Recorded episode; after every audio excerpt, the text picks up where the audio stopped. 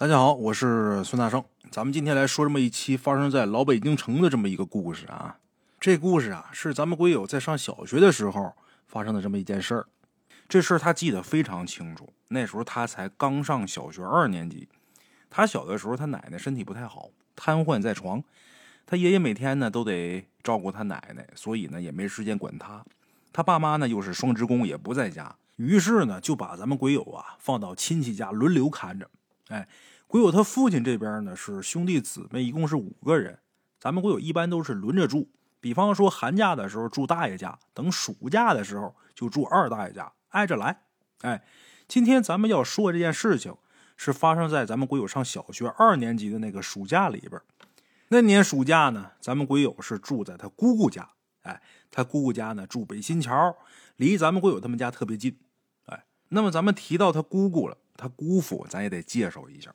他姑父的父亲呢是国民党起义的将领，他姑父家里边一共是哥仨，他姑父是老二，上面有一个大哥，下边有个弟弟。哎，他姑父的父亲不是国民党起义将领吗？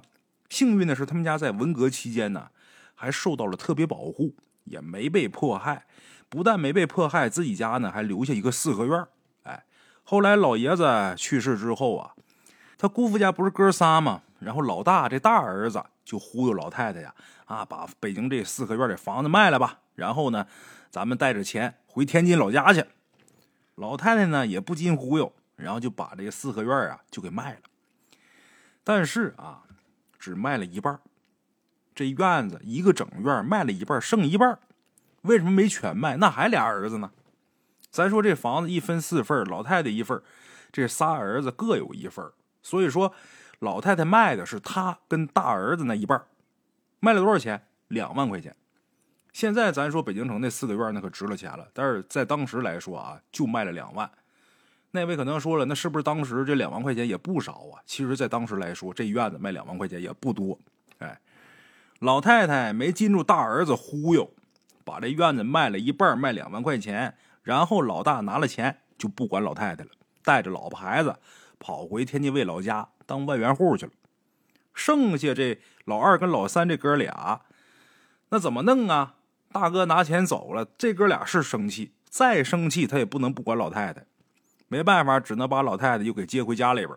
这哥俩呢，也不算是善茬，心想老太太跟老大这事儿啊，干的太不仁了，嗯，把房卖了，然后你把钱给你大儿子了，我们哥俩还得给你养老，心里边这么想，心里边觉得老太太。做事不仁，咱哥俩能养活他，就算是孝顺了。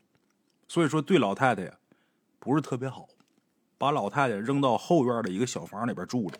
每天虽说是一日三餐这么供着，说不上虐待，但是啊，也说不上孝敬。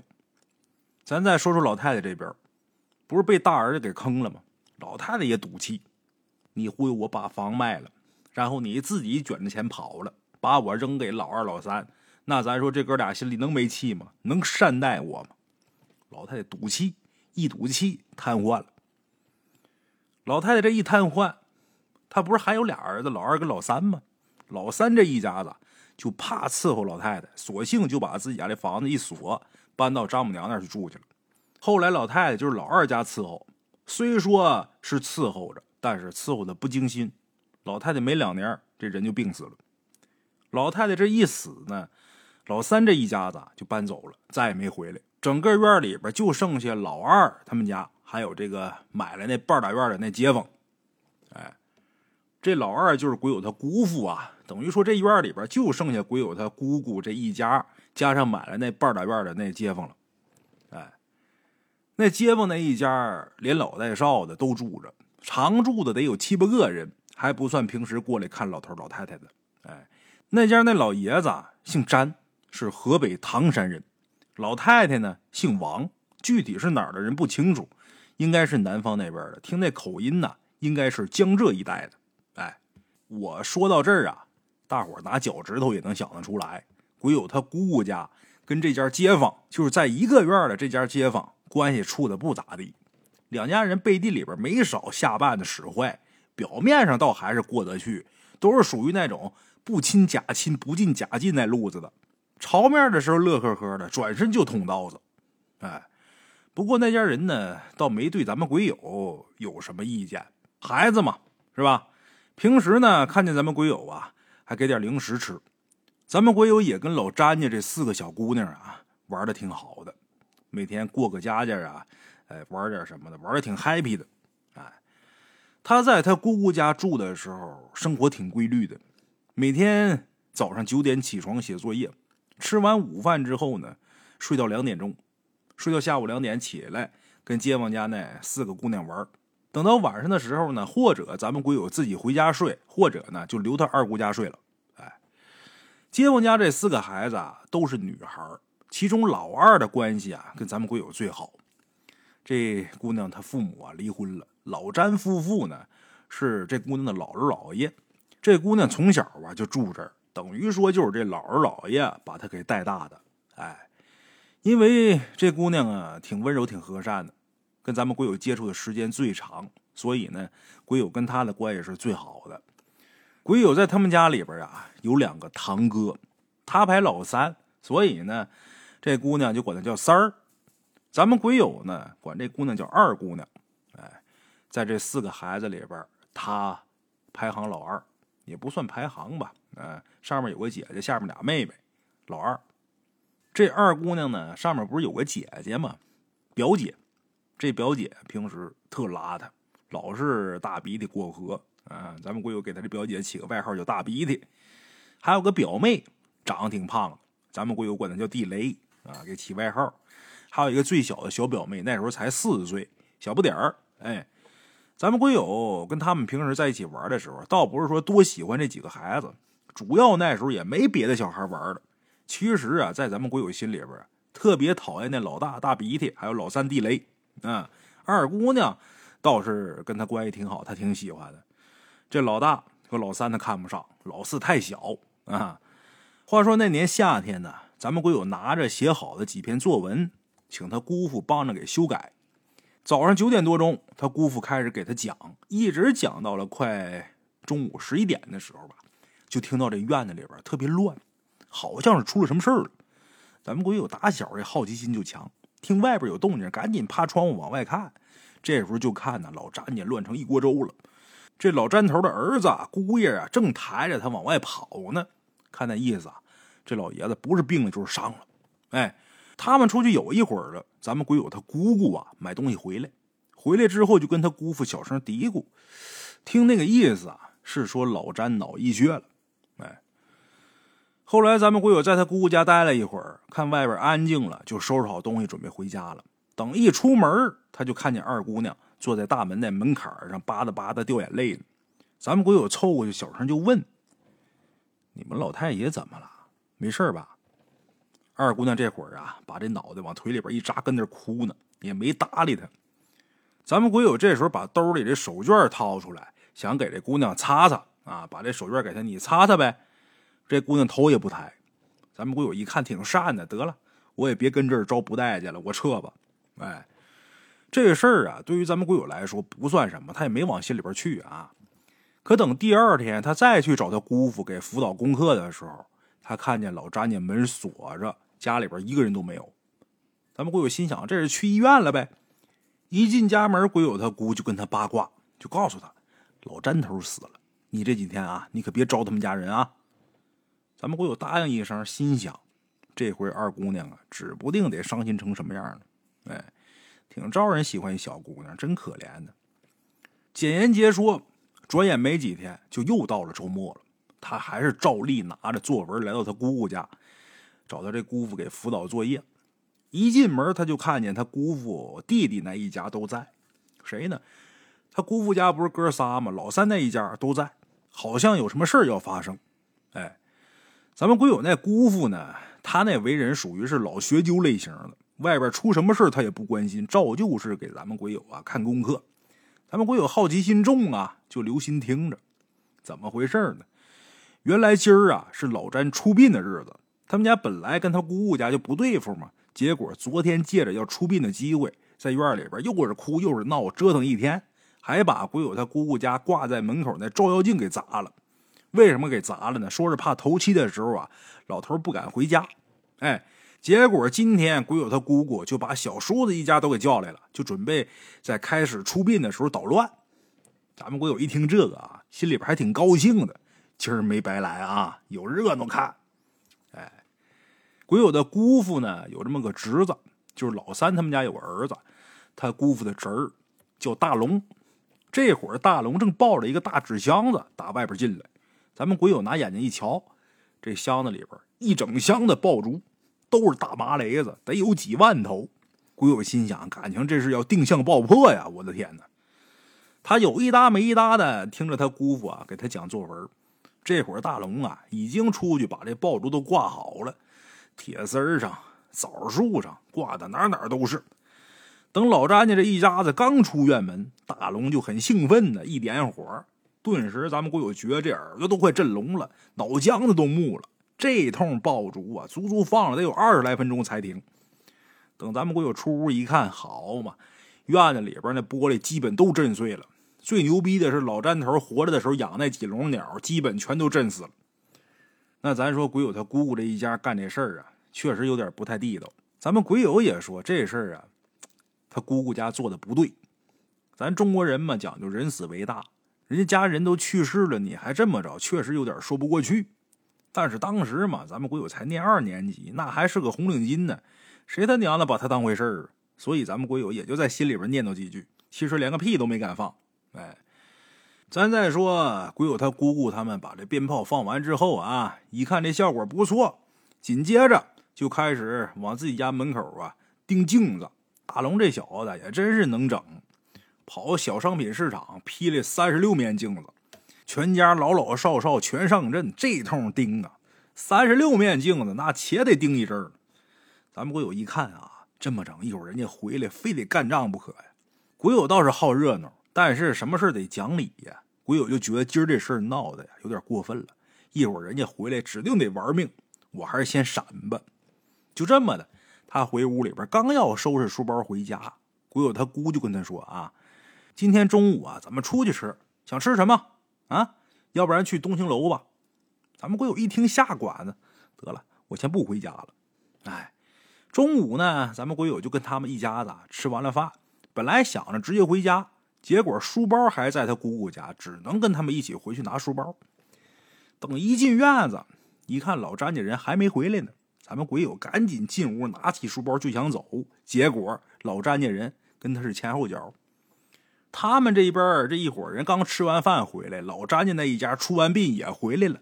老詹家人一进院子就急了啊，估计是走的时候就听见这个鞭炮响了，但是着急去火葬场也没工夫回来打架。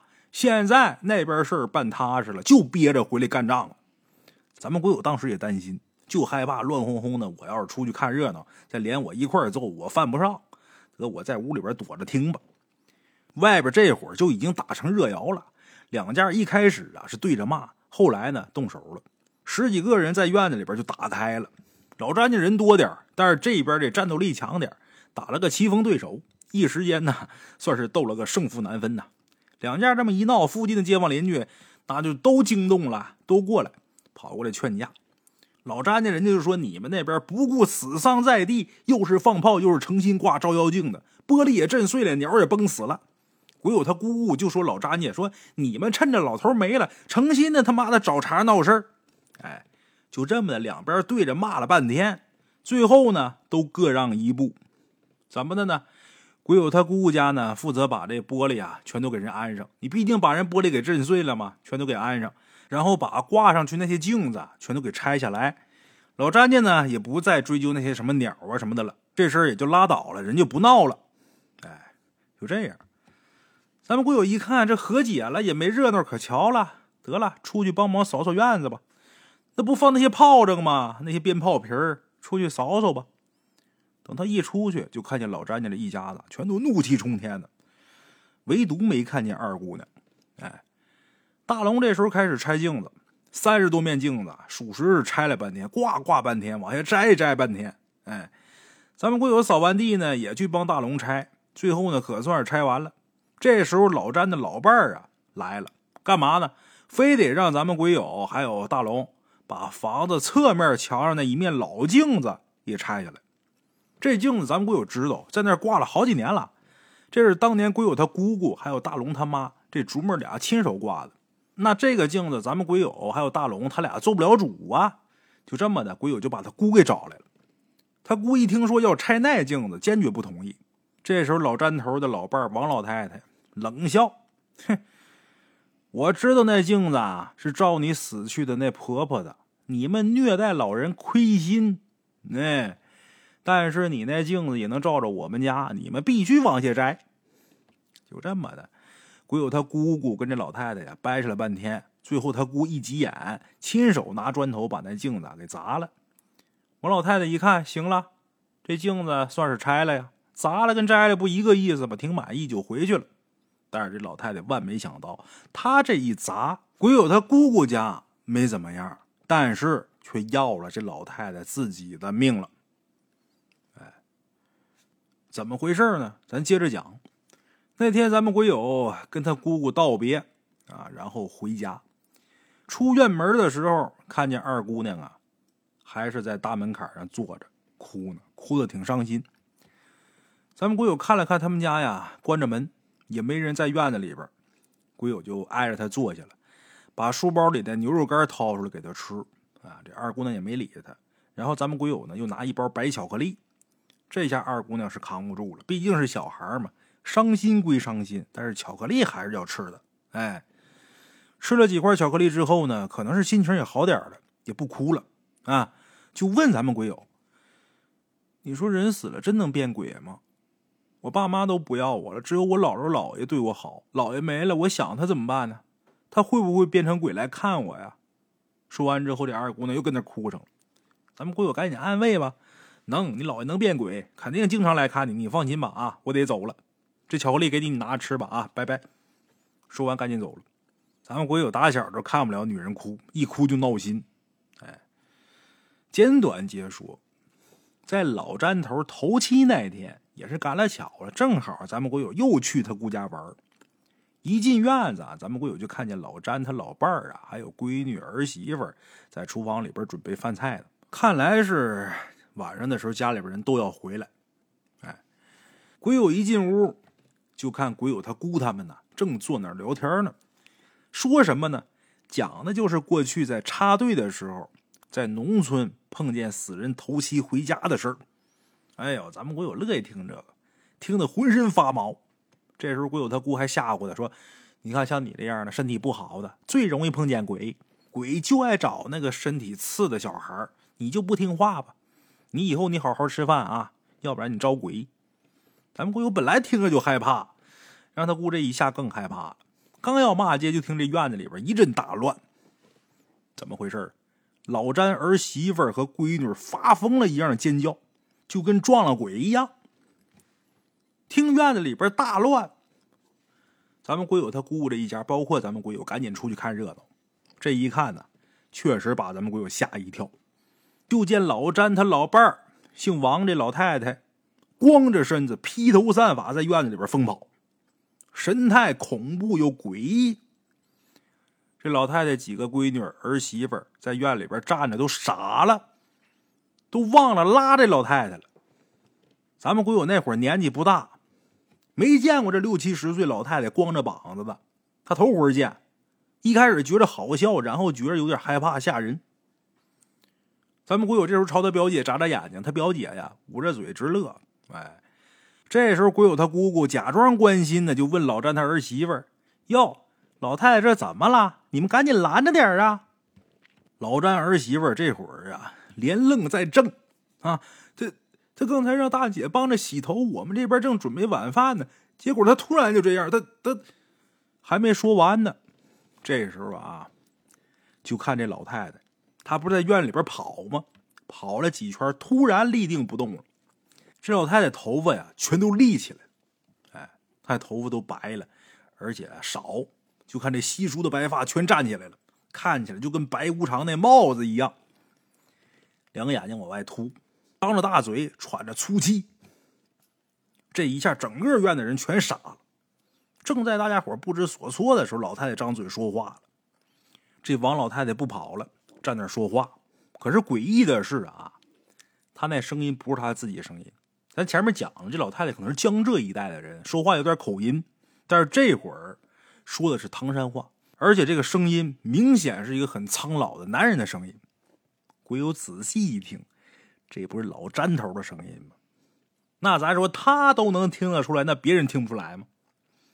就见这王老太太在那说，用男声唐山话说，哎，说什么那意思就是，老婆子，我想你呀，我回来看你来了，我要把你带走。当时全院的人全吓得大气儿不敢出，哎，听得非常清楚，绝对就是老詹的声音。王老太太自己在那念叨一会儿之后，她大闺女估计是纳过闷来了，脱下外衣就想上去给王老太太披上。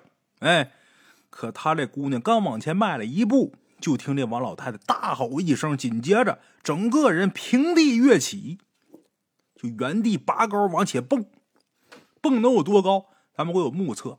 得有一米高，就直拔往上蹦，得蹦那么高，把大伙吓得直叫。紧接着，这老太太猛的就落地了，平拍落地了。大伙想想啊，原地直拔跳起来，平拍着落地了，吧唧就拍地上，紧接着就不动弹了，再也不动。大家伙愣了那么几秒，还是鬼友他姑上前的。他姑平时是外科医生，胆子大，走上前去蹲下来看王老太太，一摸老太太这会儿已然断了气了。鬼友他姑赶紧叫他们家人打电话叫救护车呀。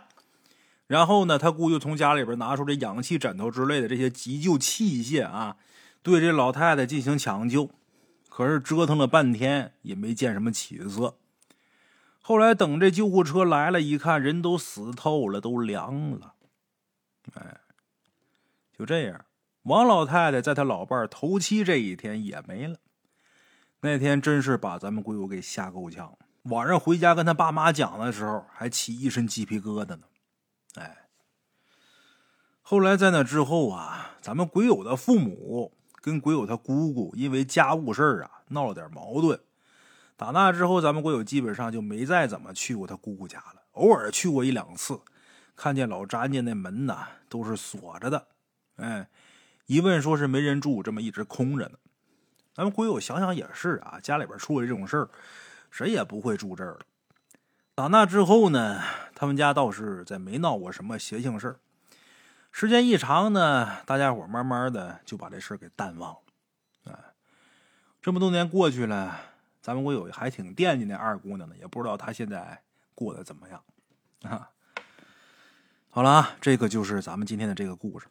其实大圣，我觉着啊，这王老太太后来要不是非得让鬼友他姑姑他们把那面挂了很多年的镜子摘下来，这事儿可能结果就不太一样了。这镜子有些呢开过光之后啊，或者经过一些师傅处理之后，确实能避一些邪祟，呃，确实能避一些，能镇宅。如果那镜子要是没摘下来的话，可能。老詹头想要回来把老伴带走也没那么容易吧？啊，好了啊，我是孙大圣，爱说鬼话的孙大圣，咱们下期见。